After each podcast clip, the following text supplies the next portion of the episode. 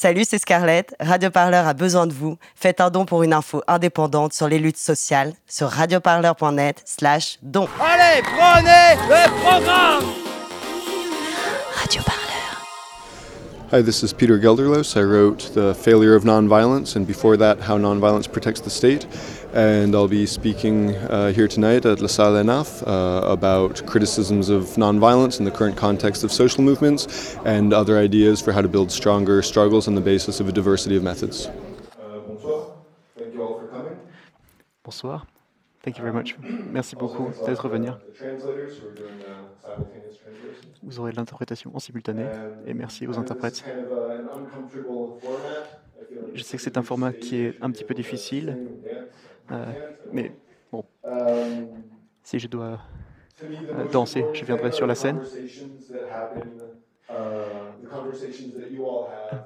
Euh, que vous en parliez avec vos amis, avec vos camarades, avec les personnes de confiance.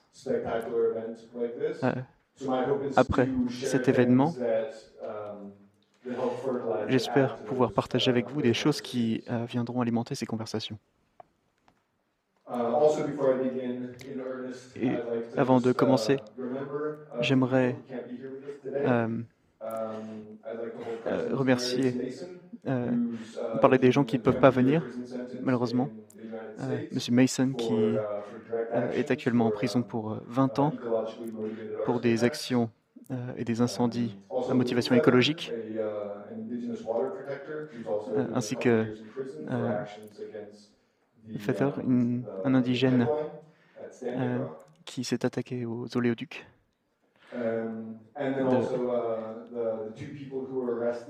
Ainsi que deux personnes qui ont été arrêtées à Madrid uh, dans le cadre d'une opération antiterroriste contre les anarchistes. Uh, La pression continue, mais nous continuons aussi à agir. Um, J'ai publié Comment la violence protège l'État en 2004 uh, quand je vivais encore aux États-Unis. Maintenant, je vis en Catalogne depuis 12-13 ans. Quand j'ai écrit le livre, je vivais encore aux États-Unis. Le mouvement anti-mondialisation perdait euh, de l'élan. Et euh, c'était une situation où euh, le, on pouvait euh, aller dans la rue que si on avait un euh, permis, on ne pouvait pas crier ou insulter les policiers. demandons pas à tout le monde.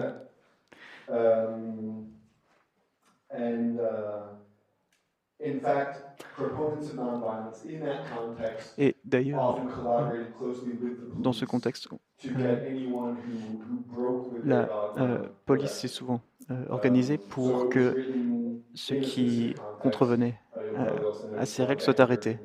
Et donc, c'est dans ce contexte de colère que j'ai écrit ce livre. Le deuxième livre qui a été traduit en français, qui va être publié en juin, je l'ai publié en 2013 après le printemps arabe, euh, après les mouvements Occupy. Et il se concentre sur des euh, exemples de euh, lutte non violente depuis la guerre froide jusqu'à aujourd'hui. Mais j'aimerais commencer en vous parlant un petit peu du contexte. La première fois que j'ai été attaqué pendant une manifestation, c'était par des pacifistes.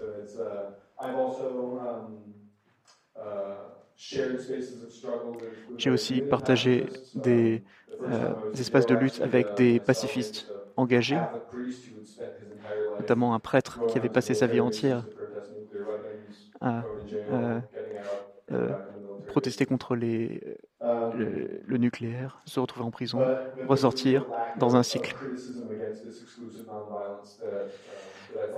Mais j'avais besoin de euh, formuler cette critique à l'encontre des pacifistes.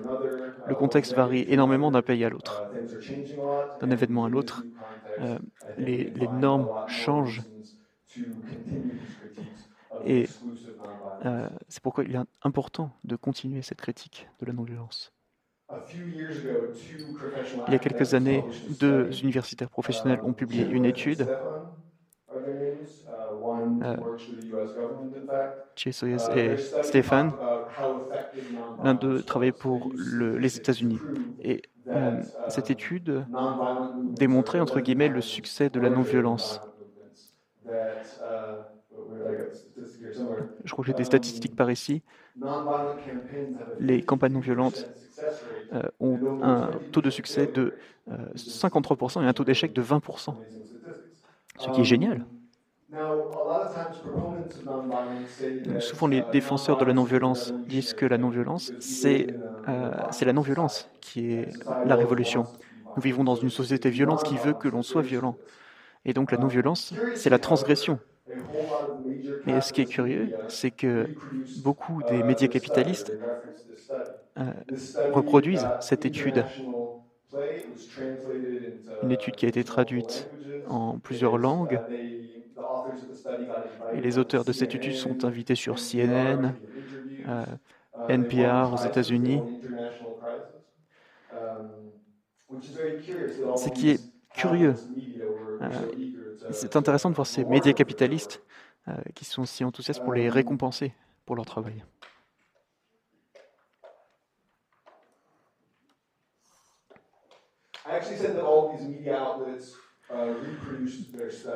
Et tous ces médias, comme je le disais, reproduisent ces études. Mais ce n'est pas tout à fait vrai non plus. À vrai dire, il est difficile de trouver ces études.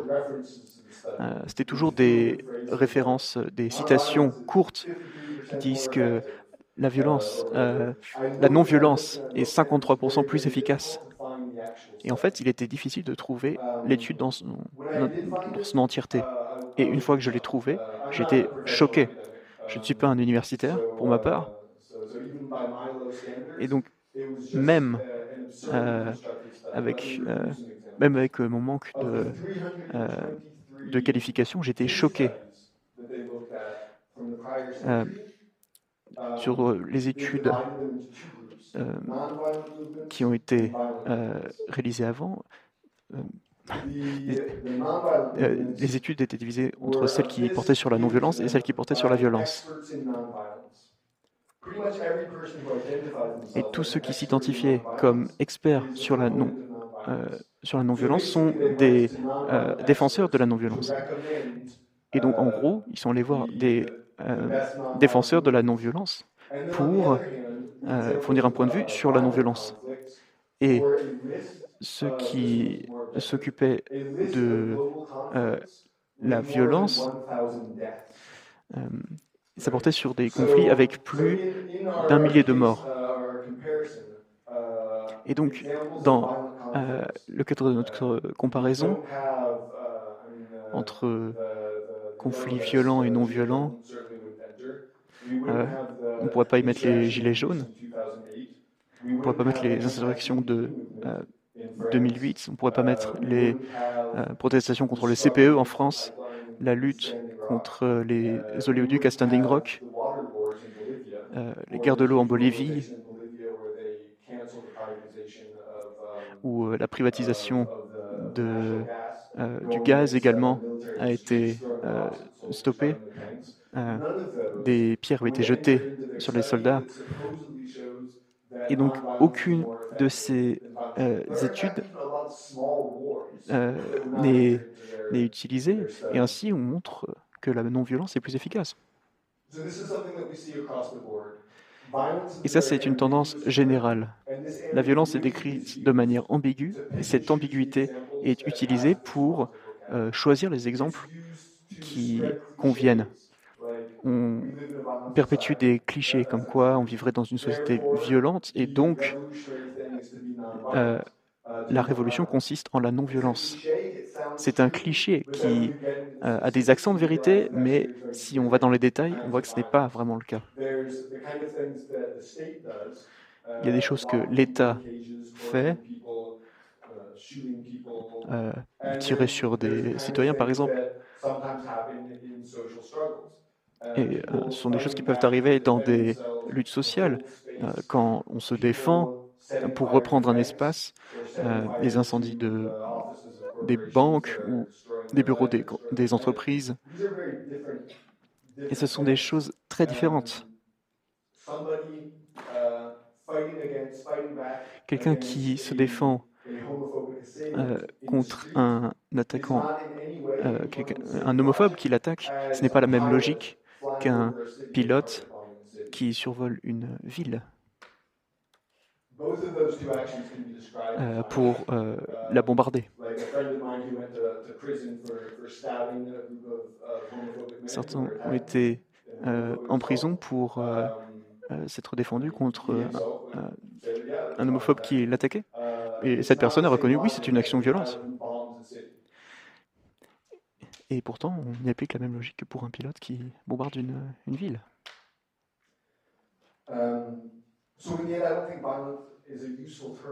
Et donc je ne pense pas que violence soit un terme vraiment adéquat pour euh, décrire les tactiques et les techniques des mouvements sociaux. C'est un, terme si large euh, qui peut euh, inclure les nouvelles possibilités, les luttes libératrices qui permettent de protéger, qui permettent la survie, qui permettent la libération euh, et qui vont contre les actions des esclavagistes, des gardiens de prison, etc. Et donc la non-violence, euh, ce n'est pas juste une question de tactique pacifiste. Tout mouvement social utilise euh, à recours des actions d'éducation, des actions de guérison, des actions de médiation de conflits, des actions de destruction aussi, de sabotage, d'autodéfense, d'attaque, de revanche. Et donc, euh, méthode pacifiste et violente coexistent.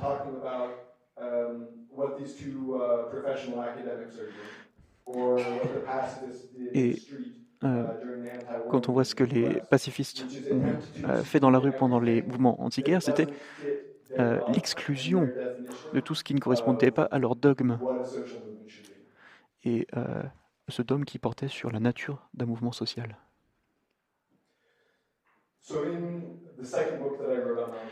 Le deuxième que j'ai écrit sur la non-violence, qui va bientôt être publié en français, j'ai fait ma propre étude me concentrant exclusivement sur les grands mouvements euh, sociaux de rébellion qui se sont produits depuis la fin de la guerre froide à travers le monde. j'ai eu plusieurs dizaines d'exemples.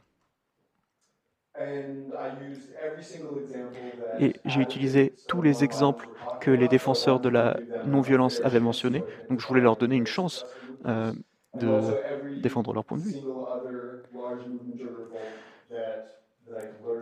Et aussi de tous les autres mouvements euh, sur lesquels j'ai pu m'informer. Euh, pour certaines raisons, l'étude n'a pas été euh, reproduite. Je n'ai pas encore été appelé par euh, CNN, bizarrement.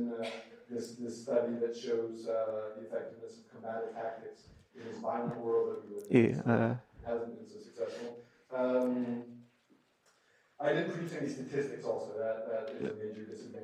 malheureusement, je n'ai pas mis beaucoup de statistiques. Je n'ai pas dit brûler une banque, ça va vous rendre 30% plus efficace.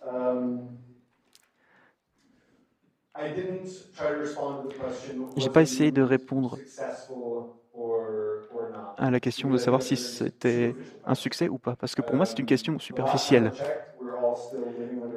La dernière fois que j'ai vérifié, on vivait tous euh, dans une société capitaliste, patriarcale, où il fallait obéir aux autorités.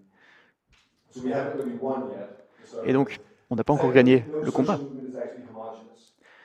Mais aucun groupe social n'est homogène. Il n'y a pas de consensus sur ces objectifs. Et s'il y a un consensus, c'est à cause d'une autorité qui impose des exigences, un objectif commun euh, au détriment d'autres euh, objectifs.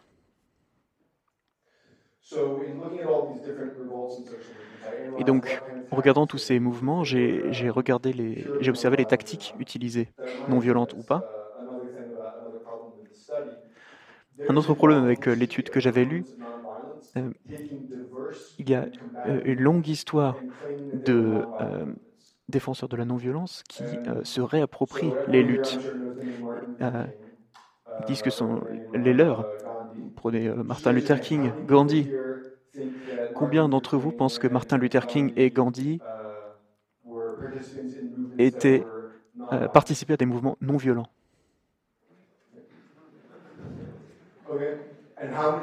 Et combien, euh, à combien de personnes on a enseigné ça à l'école? Donc ça fait beaucoup. Martin Luther King euh, avait souvent un, pistolet pour se protéger.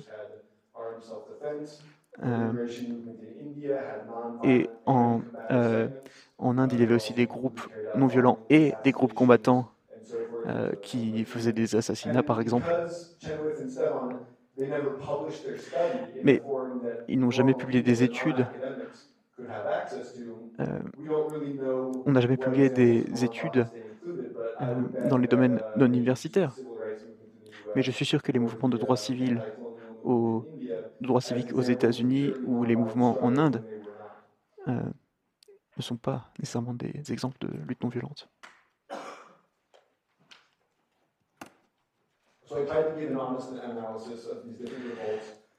Euh, et donc j'aimerais vous donner une analyse honnête de ces révoltes. Et euh, je les ai analysées sur la base de quatre critères. Premièrement, si ces mouvements ont eu un succès, ont euh, réussi à libérer l'espace qui était convoité étant donné qu'on est encore en train de combattre, il est important, quand on crée un espace, euh, d'y instaurer plusieurs relations sociales, de transformer la manière dont on interagit. Euh, il ne s'agit pas d'être des travailleurs obéissants, des citoyens obéissants, des yeux invisibles, mais d'interagir euh, pour de vrai dans l'esprit de la solidarité et du respect mutuel. Et c'est euh, ce qui se passait justement dans ces espaces de libération. Il y a même des euh, personnes qui, ici, probablement, qui ont euh, tenté l'expérience de la ZAD. Et ils ont pu y voir les, les avantages. Ils, se sont battus pour cet espace. Bien sûr, il y a des inconvénients à cet espace, mais il y a de vraies opportunités. C'est ce qui se passe aussi dans des centres sociaux autonomes à une plus petite échelle. Dans des euh, petits centres comme ça, c'est possible d'instaurer de nouvelles relations. Et ça, c'est très important. Euh, euh, ces luttes sont toujours détournées, sont toujours écrasées, mais on se rappelle de ces expériences pendant longtemps. Et on sait que des nouvelles choses sont possibles, des alternatives sont possibles. Et c'est pourquoi j'ai choisi ce premier critère. Le troisième critère, c'est euh, une question de soutien. Est-ce que le mouvement a du soutien d'un parti politique, euh, des médias, ou d'un gouvernement étranger, ou de l'Union européenne, des États-Unis? Je pense qu'en général, il faut toujours euh, faire attention aux théories du complot. Euh, j'espère que vous êtes euh, pas vraiment parano et que vous pensez que si un mouvement a du soutien de la part des capitalistes, il n'est pas forcément révolutionnaire. Quatrième critère, est-ce que le mouvement a réussi à obtenir quelque chose? La question n'est pas est-ce qu'il a gagné, parce qu'on n'a pas gagné la, guerre pour le moment, mais s'il y a euh, des succès, des réussites, des choses concrètes qui montrent euh, que peut-être qu'en se battant plus fort ou de manière plus intelligente, en se préparant mieux, on pourrait obtenir plus de résultats. Par exemple, euh, le gouvernement qui veut passer le CPE, est-ce qu'on réussit à l'abroger? Ou les centres sociaux en Catalogne, à Barcelone, ce qu'ils voulaient fermer, eh bien le peuple a lutté contre ça. Donc j'ai suivi ces quatre critères pour mon évaluation de tous les mouvements sociaux. Et j'ai trouvé des choses assez intéressantes.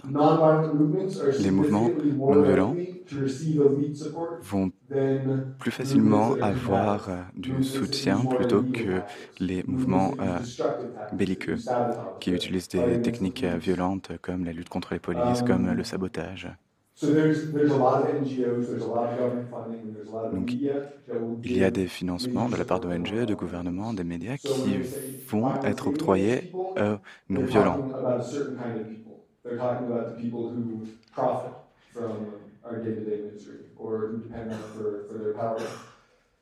Et donc, on se méfie, ce sont justement des, des, personnes qui vont en tirer profit qu'il faut se méfier. C'est le premier euh, critère qui m'a montré le plus de divergence. Les mouvements euh, qui sont plus violents ont plus de chances d'occuper un espace et de les défendre. Et ce type de mouvement sera plus connecté, plus en lien avec euh, des pratiques anticapitalistes et à les mettre en pratique. Les mouvements non violents ont d'habitude que de, des échecs dans des tentatives de maintien dans l'espace.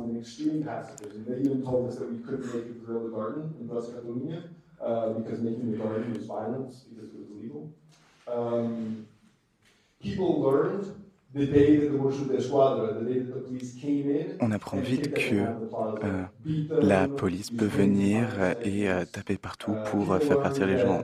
les gens apprennent vite que vivre dans la ville n'est pas digne, n'est pas efficace, et donc les places se libèrent facilement. Un an plus tard, en 2012, à une grève générale, la police est revenue pour euh, jeter tout le monde hors de la place.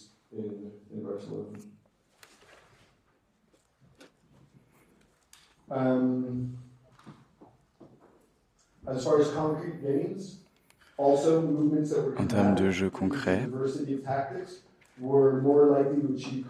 les techniques euh, combattantes réussissaient plus facilement à atteindre leurs objectifs.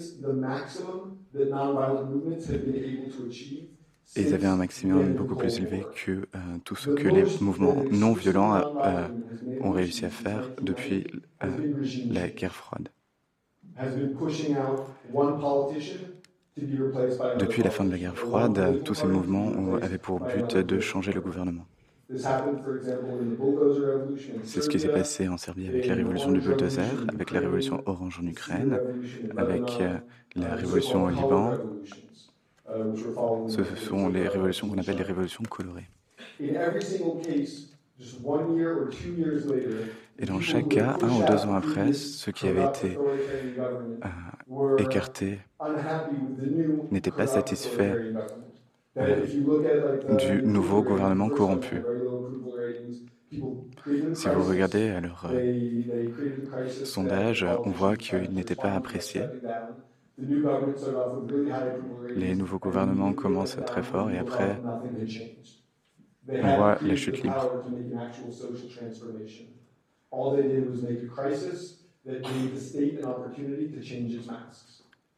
En fait, ces mouvements n'ont fait que créer des crises qui permettent de changer le masque du gouvernement, mais pas changer la société en profondeur.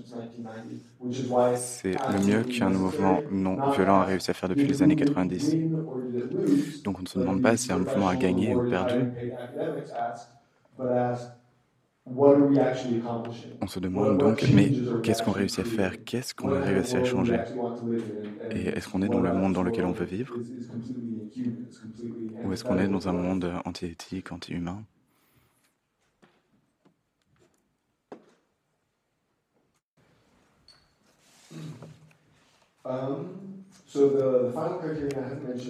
Le dernier critère?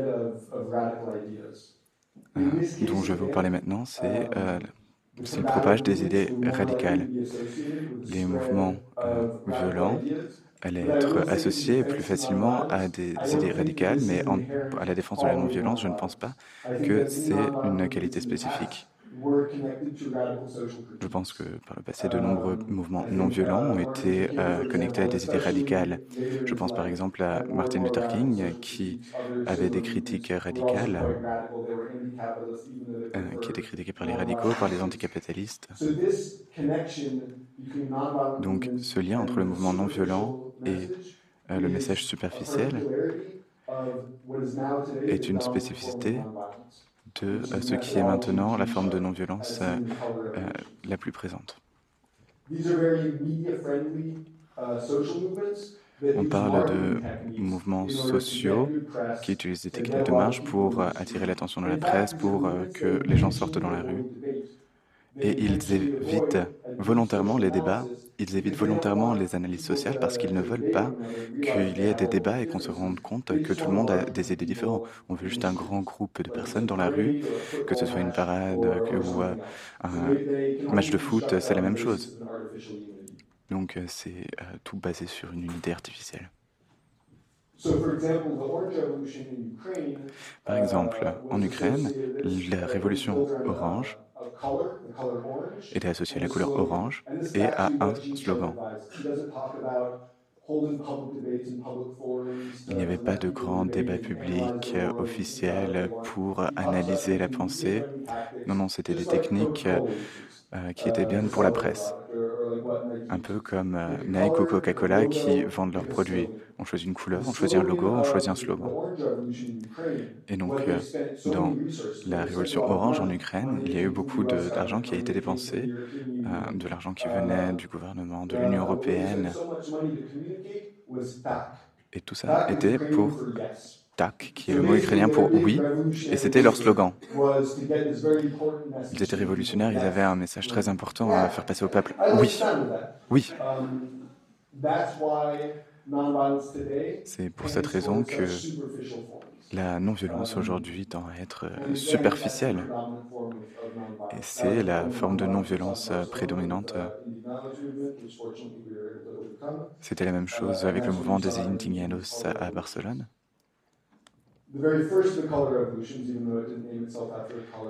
La toute première révolution colorée euh, n'a pas pris un nom de couleur, c'était en Serbie, la um, révolution bulldozer.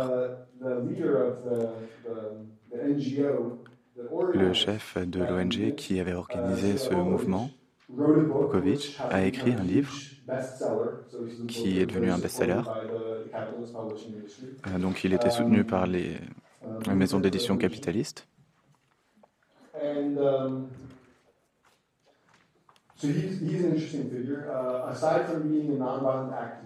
Ce leader était intéressant. Il était non seulement un activiste non violent qui a réussi à changer le gouvernement, mais il a aussi travaillé uh, avec une des, plus grandes corporations de sécurité au monde. Il faisait passer des informations à ces entreprises privées de sécurité um, qui collaborent avec l'Union européenne, le gouvernement américain. Si on parle de choses plus récentes, eh bien, au Venezuela,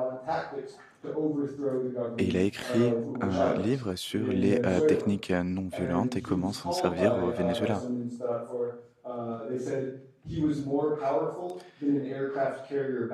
Il a dit qu'il était euh, plus puissant qu'un euh, groupe d'attaque avec un porte-avions, ce qui montre à quel point cette approche non violente superficielle et bonne pour les médias n'est pas est très compatible avec ce capitalisme. Les transformations sociales n'arrivent pas avec ça. On nous présente juste le même type d'exploitation avec un nouveau masque.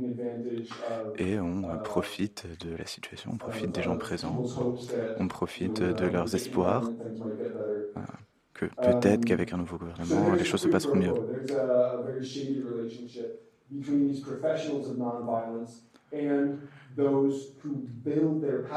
Donc il y a un écart entre ces professionnels de la non-violence et ceux qui euh, gagnent leur puissance grâce à ça, en s'enrichissant sur leurs deux.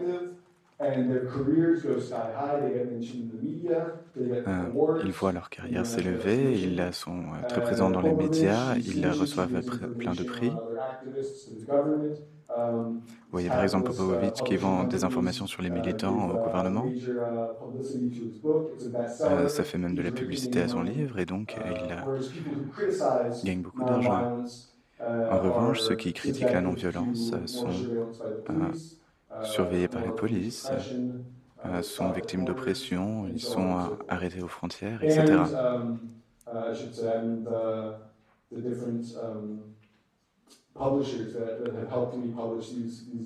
Et les différents éditeurs qui m'ont aidé à publier mes livres ont été marginalisés. Ce sont des petits groupes qui euh, ont passé toute leur vie pour essayer de euh, faire passer les messages radicaux et n'essayent pas de s'enrichir. Mon premier livre, je l'ai euh, autopublié avec un ami, avec Southern Press. Euh, c'était toujours avec des petites euh, maisons d'édition euh, petites, anticapitalistes, qui le font pour faire passer les idées, passer le message, et pas pour s'enrichir.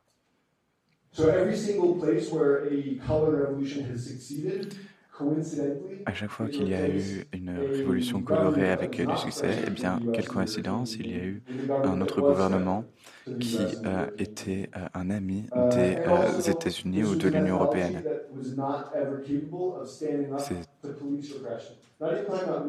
Et on parle de méthodes qui ne pouvaient pas lutter contre la répression policière.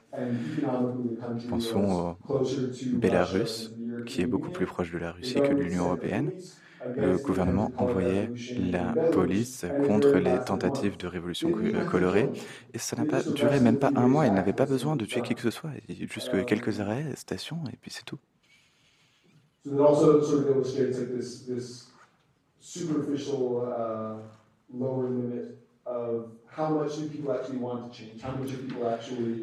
Il faut aussi se pencher sur euh, la limite de euh, ce que l'on veut changer. La majorité va penser qu'une révolution, c'est quelque chose de facile, euh, qui peut s'obtenir facilement.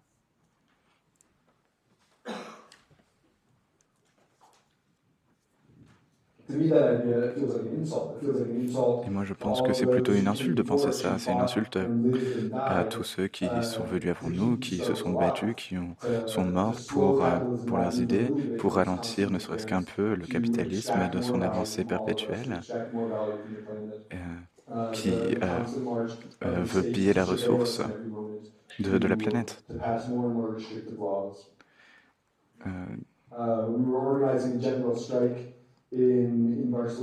À Barcelone, lorsqu'on organisait une grève générale, euh, cela faisait des années qu'il n'y avait pas eu de grève générale, donc nous avons dû rappeler à tout le monde qu'une grève générale n'était pas une parade, ce n'était pas non violent, une grève générale, ça veut dire forcer tout à fermer. Et donc s'il y en a qui refusent d'aller en grève, il faut les forcer à fermer. Et si on apprend que les boss menacent leurs employés qui veulent aller en grève, eh bien, il faut sabotager pour ne pas permettre d'ouvrir. Il faut euh, euh, fermer, barrer les routes, euh, couper les transports. Et on a peur de ces tactiques, mais si on pense que cette tactique ne devrait pas être utilisée dans cette grève générale, eh bien pour être cohérent, il faudrait travailler volontairement 6 euh, jours par semaine, 14 heures par jour, euh, sans éducation, sans sécurité sociale, parce que tout ça, ça a été gagné grâce à ce type de tactique ou euh, encore plus violent, comme des assassinats. Non, il faut regarder les réalités en face, ce sont les tactiques qui ont réussi à obtenir euh, des résultats.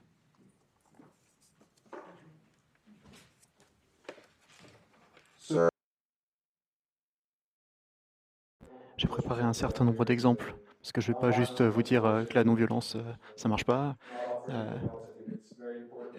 va falloir que j'illustre un peu mon propos, parce que je veux vous montrer comment on peut mener ces luttes pour nous libérer du capitalisme. Euh, je ne vais pas prendre, passer tout le temps à parler et j'aimerais entendre vos questions aussi pour pouvoir y répondre. Donc j'ai pris quelques exemples.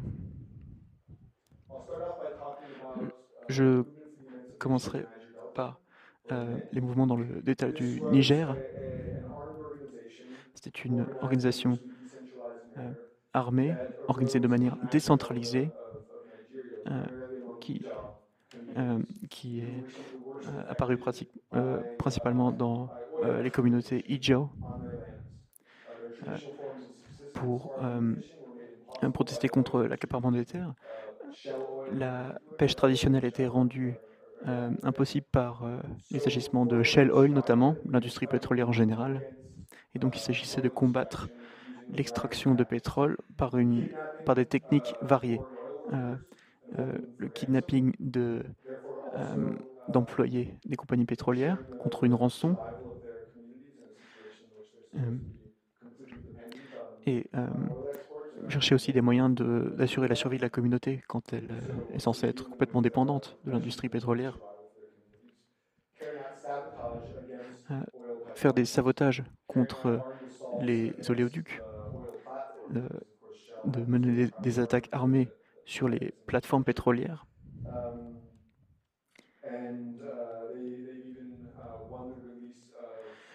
Et ils ont même réussi à obtenir euh, la libération de prisonniers de la communauté Ijo et euh, la production pétrolière au Nigeria a fortement baissé. Et donc des euh, tactiques armées ont été utilisées, les techniques du sabotage ont été employées. Et cela a mené à des résultats concrets. Et c'est important de mentionner cet exemple.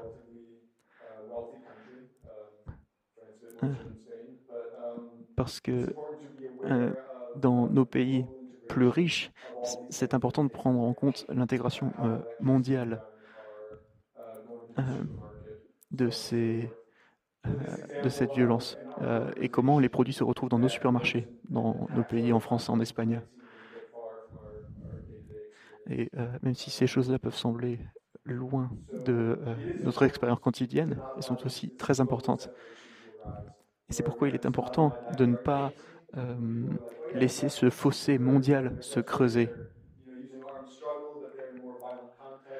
Euh, et donc ce n'est pas productif de dire oui, euh, ces tactiques s'appliquent dans un contexte violent, mais ici, ça ne marcherait pas comme ça. Ce raisonnement n'est pas le bon.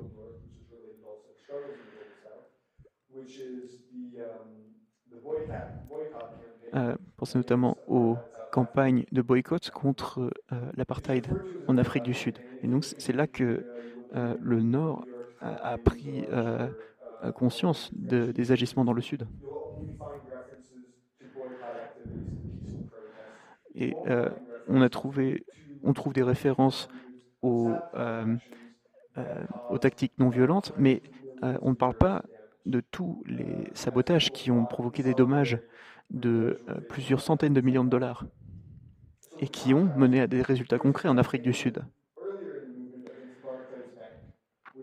Euh, il y a eu des, campagnes euh, au début contre les banques de l'apartheid.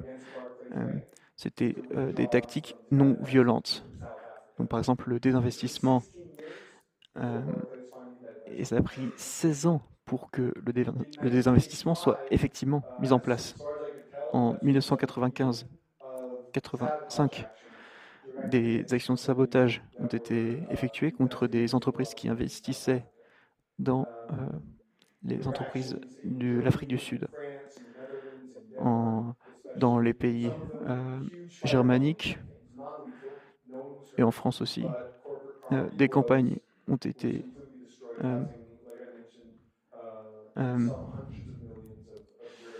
euh, euh, des, entreprises ont été euh, fortement affectées. En 1985 également, le, un groupe armé a fait plier trois entreprises sur deux ans et les ont forcés à se retirer de l'Afrique du Sud, alors qu'une campagne non violente a obtenu en 16 ans euh, des résultats euh, bien moindres. Et, parmi ces trois entreprises, deux étaient des compagnies énergétiques.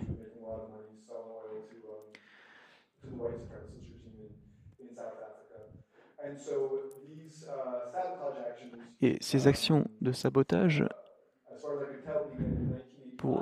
autant, pour autant que je sache, elles ont débuté en 1985 et en 1986, on a vu le nombre d'institutions qui désinvestissaient de l'Afrique du Sud augmenter fortement. Et en 1987, on commençait les démarches pour libérer Nelson Mandela. Bien sûr, il y a beaucoup de critiques sur la façon dont cela s'est produit, euh, et les objections au capitalisme amical, entre guillemets, mais en tout cas, des résultats euh, concrets ont été euh, accomplis. Et l'apartheid a fini par se résorber.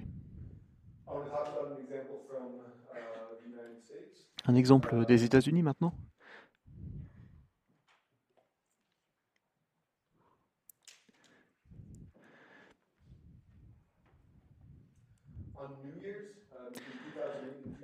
Le nouvel an 2009, euh, euh, les policiers à San Francisco ont tué un jeune euh, homme noir non armé. Des manifestations ont eu lieu, puis se sont transformées en émeutes. ces émeutes concernaient des, gens du quartier et aussi des gens qui sont venus d'autres endroits euh, pour la solidarité. Et donc c'était euh, une population multiraciale, euh, des personnes racisées et des personnes blanches. Et toutes ont pris part à ces émeutes. Après cinq jours, le gouvernement a décidé de,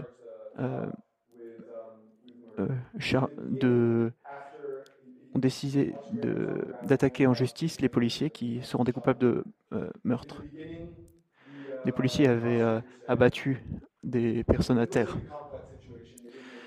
Et euh, les arguments d'abord étaient que c'était une situation complexe, mais après cinq jours d'émeutes, et avec tel, une telle démonstration de solidarité à travers le pays et la destruction des barrières entre communautés,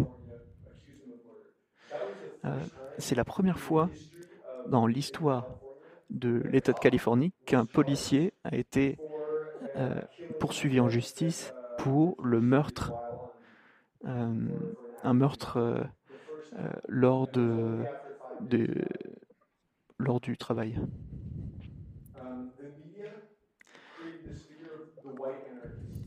Et les médias ont créé cette figure de l'anarchiste blanc qui est venu de l'extérieur pour euh, entamer ces émeutes. Mais c'était un mythe. Il y a aussi des anarchistes euh, noirs ou euh, latinos. Et je trouve ça étrange que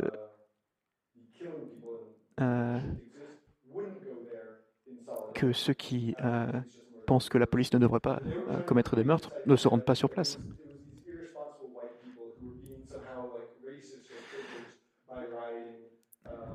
Et euh, on, a, accusé euh, des personnes blanches d'être euh, racistes et privilégiées parce qu'elles se rendaient sur place pour montrer leur solidarité. Mais en réalité, c'était les personnes qui étaient les personnes qui étaient sur place depuis le début, c'était des anarchistes noirs. Donc la, la vague a pris de l'ampleur quand les policiers commettaient euh, un meurtre, des manifestations avaient lieu et c'est la première fois que la police a eu peur, a eu peur des conséquences. Dans l'État de Californie, euh, au cours de la décennie précédente, la police avait tué des milliers euh, de personnes dans ce contexte de tension raciale.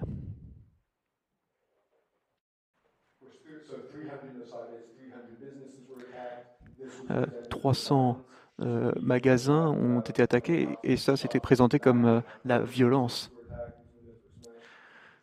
des vitrines ont été brisées, etc. Mais c'est justement parce que les entreprises, ces entreprises, ces commerces ont été attaqués que le gouvernement a décidé d'agir.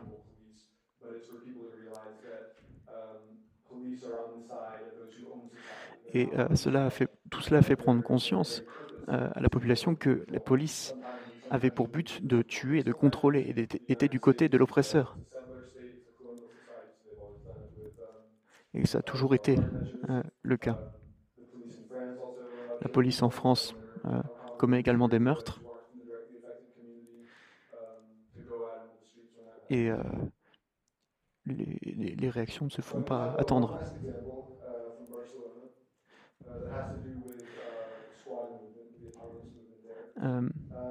Je suis. J'ai une histoire aussi sur Barcelone et les mouvements autonomes euh, et ça remonte à 1996. Dans les mouvements anarchistes, euh, la plupart connaissent euh, l'escadron, la, la Cine Princesa, qui était expulsé vers la, fin de l'année 1996, n'a même pas tenu un an. Et pourquoi tant de personnes s'en rappellent, c'est parce que lorsque ce groupe a été expulsé, euh, euh, il y a eu des émeutes, euh, des commerces ont été attaqués, des policiers ont été attaqués. Et donc cela a laissé sa marque dans la mémoire collective. Le, le squat n'était pas... le squat Cine Princessa n'a pas pu être défendu, mais on s'en est souvenu. Et euh, il y a eu un slogan qui a duré pendant des années. Les euh, expulsions égale émeute. C'est-à-dire que si l'État vient et euh, expulse les personnes de centres sociaux, et si c'est quelque chose avec une valeur humaine et non commerciale, on combattra ce problème. On va euh, saccager des commerces, on va euh, faire comprendre notre colère. Et depuis, la euh, police est bien plus prudente à ce niveau-là. Et quand des personnes savaient qu'ils allaient être, qu'elles allaient être expulsées, il y a eu des promesses entre guillemets d'émeutes. Et donc cette force collective s'est créée où on s'est souvenu que l'on avait la capacité de combattre l'oppresseur. Euh, et ça, c'est important pour l'autodéfense collective et pour les infrastructures radicales.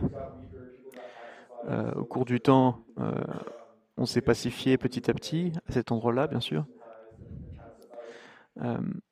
les démarches ont été systématisées. Mais en 2014, un centre social appelé Canvires euh, a aussi été expulsé et il recevait beaucoup de soutien du quartier. Euh, ce jour-là, il pleuvait. D'habitude, si, euh, s'il pleut le jour d'une manifestation, il n'y aura personne à cette manifestation. Mais des milliers, cette fois-ci, sont descendus dans la rue et ont défilé, ont marché vers les policiers qui avaient déjà commencé à démolir ce centre. Ils avaient amené l'équipement. Une, une, vingtaine de personnes euh, avaient un plan et ont euh, commencé à euh, créer des barricades, à expulser les médias. C'est une petite vingtaine de personnes. Et donc, cette vingtaine de personnes a complètement bouleversé l'histoire de cet endroit car euh, elles ont reçu beaucoup de soutien. Euh, euh, la, police a dispersé des personnes vers des, artères moins fréquentées et les fourgons policiers fonçaient dans les foules. Et donc deux personnes seulement ont pu pénétrer dans la zone. Je, sais que la euh, police était euh, très efficace et très disciplinée, mais la, euh, la foule a réussi à lutter contre la police pendant une heure entière. Et une heure, c'est un temps assez long.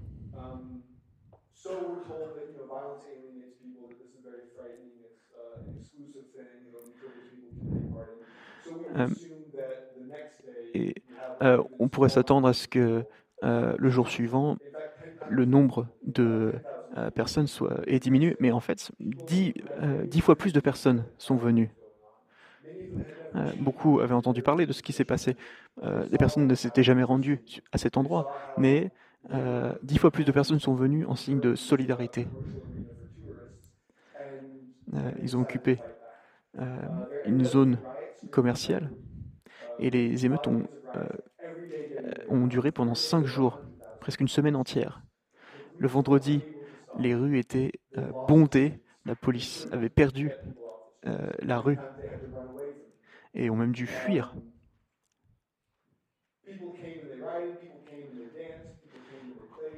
Euh, les, gens sont venus faire des émeutes, ils sont venus danser, ils sont venus chanter. Et finalement, le gouvernement conservateur a annulé l'expulsion. Ça, c'était un, un gouvernement très anti-squat. Et euh, le gouvernement euh, a dû annuler euh, la démarche avec des excuses. Le centre était déjà en partie démoli, mais on peut dire que grâce à la police, une salle s'est transformée en agora où on peut voir l'intérieur, où la rue communique plus directement avec, ce centre. Et euh, si, juste pour dire que si la foule ne s'y était pas opposée, le centre social aurait été complètement détruit. Le dernier jour des euh, émeutes a une importance particulière. Euh, on, s'est demandé si il s'agissait seulement d'un centre social en particulier ou euh, est-ce que c'est un est-ce que c'est un centre social qui appartient à ceux qui vivent, qui y vivent, et ceux ou à ceux qui le détiennent officiellement euh, avec un, titre?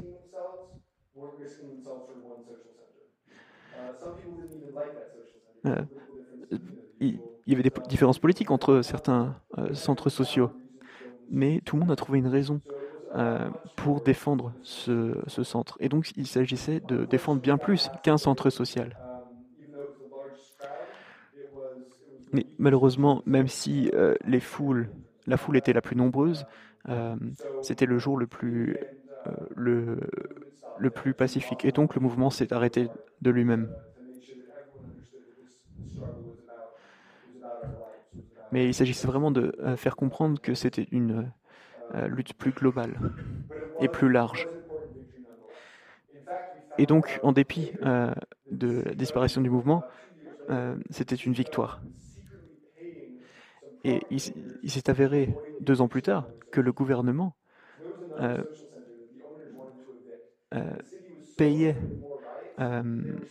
payait pour aux propriétaires des centres sociaux pour ne pas que les habitants soient expulsés. C'est dire à quel point ils avaient peur de nouvelles, euh, de nouvelles émeutes. Et donc aujourd'hui, il y a plus de centres sociaux à Barcelone qu'il aurait pu y en avoir.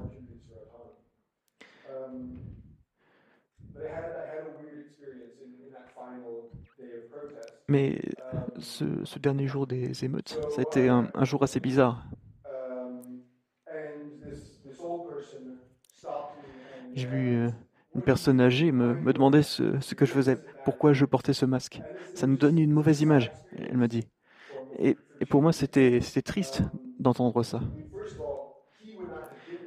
Tout d'abord, euh, cet homme n'aurait pas été, n'aurait pas pu venir si euh, il n'y avait pas eu des gens masqués pour attaquer les banques.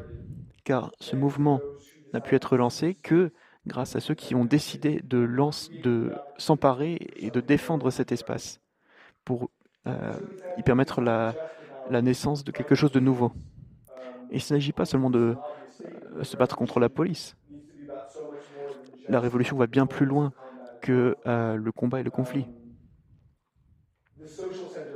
Le centre social n'aurait aucune signification si tout ce qu'on y faisait c'était montrer des vidéos de, des moments où on se battait contre la police. Et euh, ça aurait été un, centre social assez ennuyeux. Mais son intérêt est pour tout ce qui s'y produisait. Les expositions, les concerts, euh, tous les ateliers de résolution des conflits, euh, des personnes d'autres pays qui venaient pour partager euh, et parler de ce qui se passait dans leur pays, la possibilité d'interagir librement sans payer, les groupes anarchistes, anarchistes socialistes, les groupes de quartier, tous utilisaient cet espace dans le cadre de leurs activités. C'était donc un, véritable écosystème de révolte, un espace pour tous, euh, pour que tous puissent y contribuer.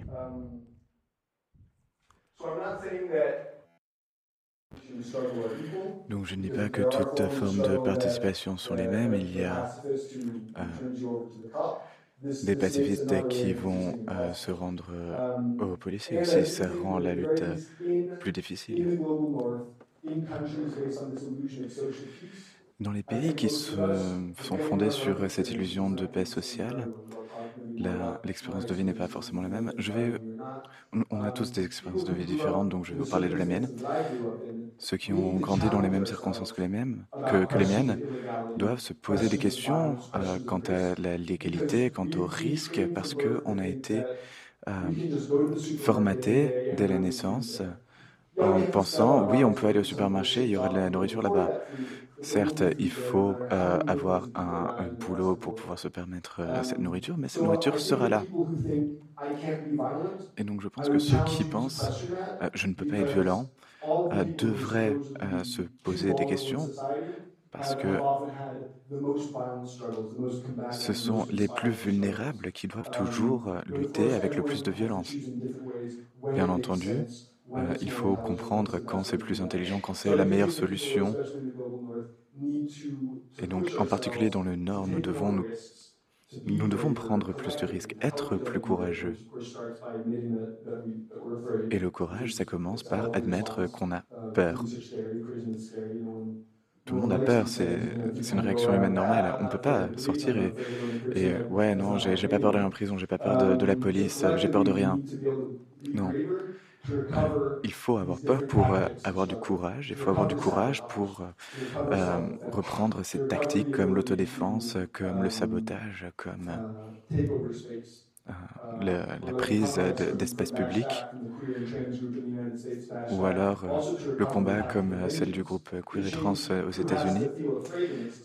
Il faut changer le paradigme et il faut que la, la peur change de camp.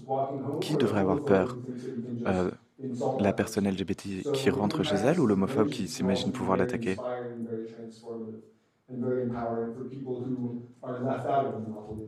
Il faut qu'il n'y ait plus personne laissé pour compte. Donc, cette personne qui me disait de retirer mon masque parce que je donnais une mauvaise euh, image, eh bien, c'est une situation assez triste. Cinq jours plus tard, on a réécrit l'histoire de la communauté qui euh, s'était mise en place euh, dans la rue en éloignant ceux qui s'étaient battus pour cet espace. Deuxième chose triste, c'est que je connaissais cette personne.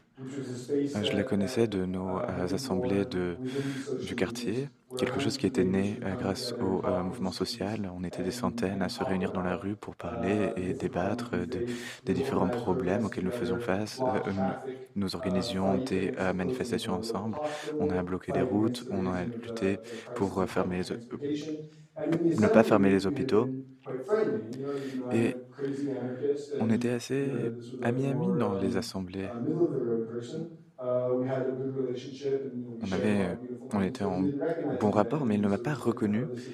et m'a réprimandé parce que j'avais une cagoule, j'étais qu'un casseur.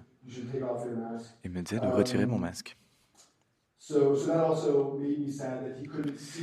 Ça m'a rendu assez triste le fait qu'il ne puisse pas me reconnaître derrière le masque et ne puisse pas voir que cette communauté avait besoin euh, de personnes pour euh, se battre pour qu'elle puisse naître. Donc, elle avait besoin de personnes avec des masques qui euh, jouaient les pyromanes.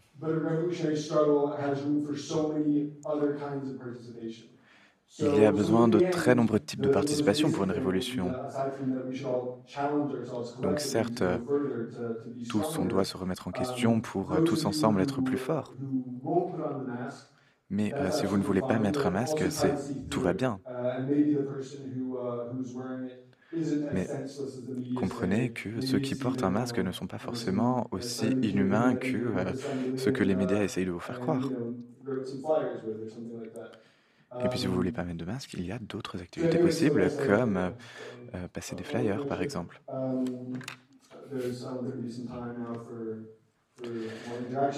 Donc maintenant, on va peut-être passer à une partie un peu plus interactive. J'espère que je vous ai présenté euh, des choses intéressantes, que vous en parlerez aussi après la conférence, quand vous organiserez euh, votre vie, euh, comment vous vous demanderez mais comment passer un autre jour, une autre semaine dans ce monde capitaliste. Donc peut-être pour conclure,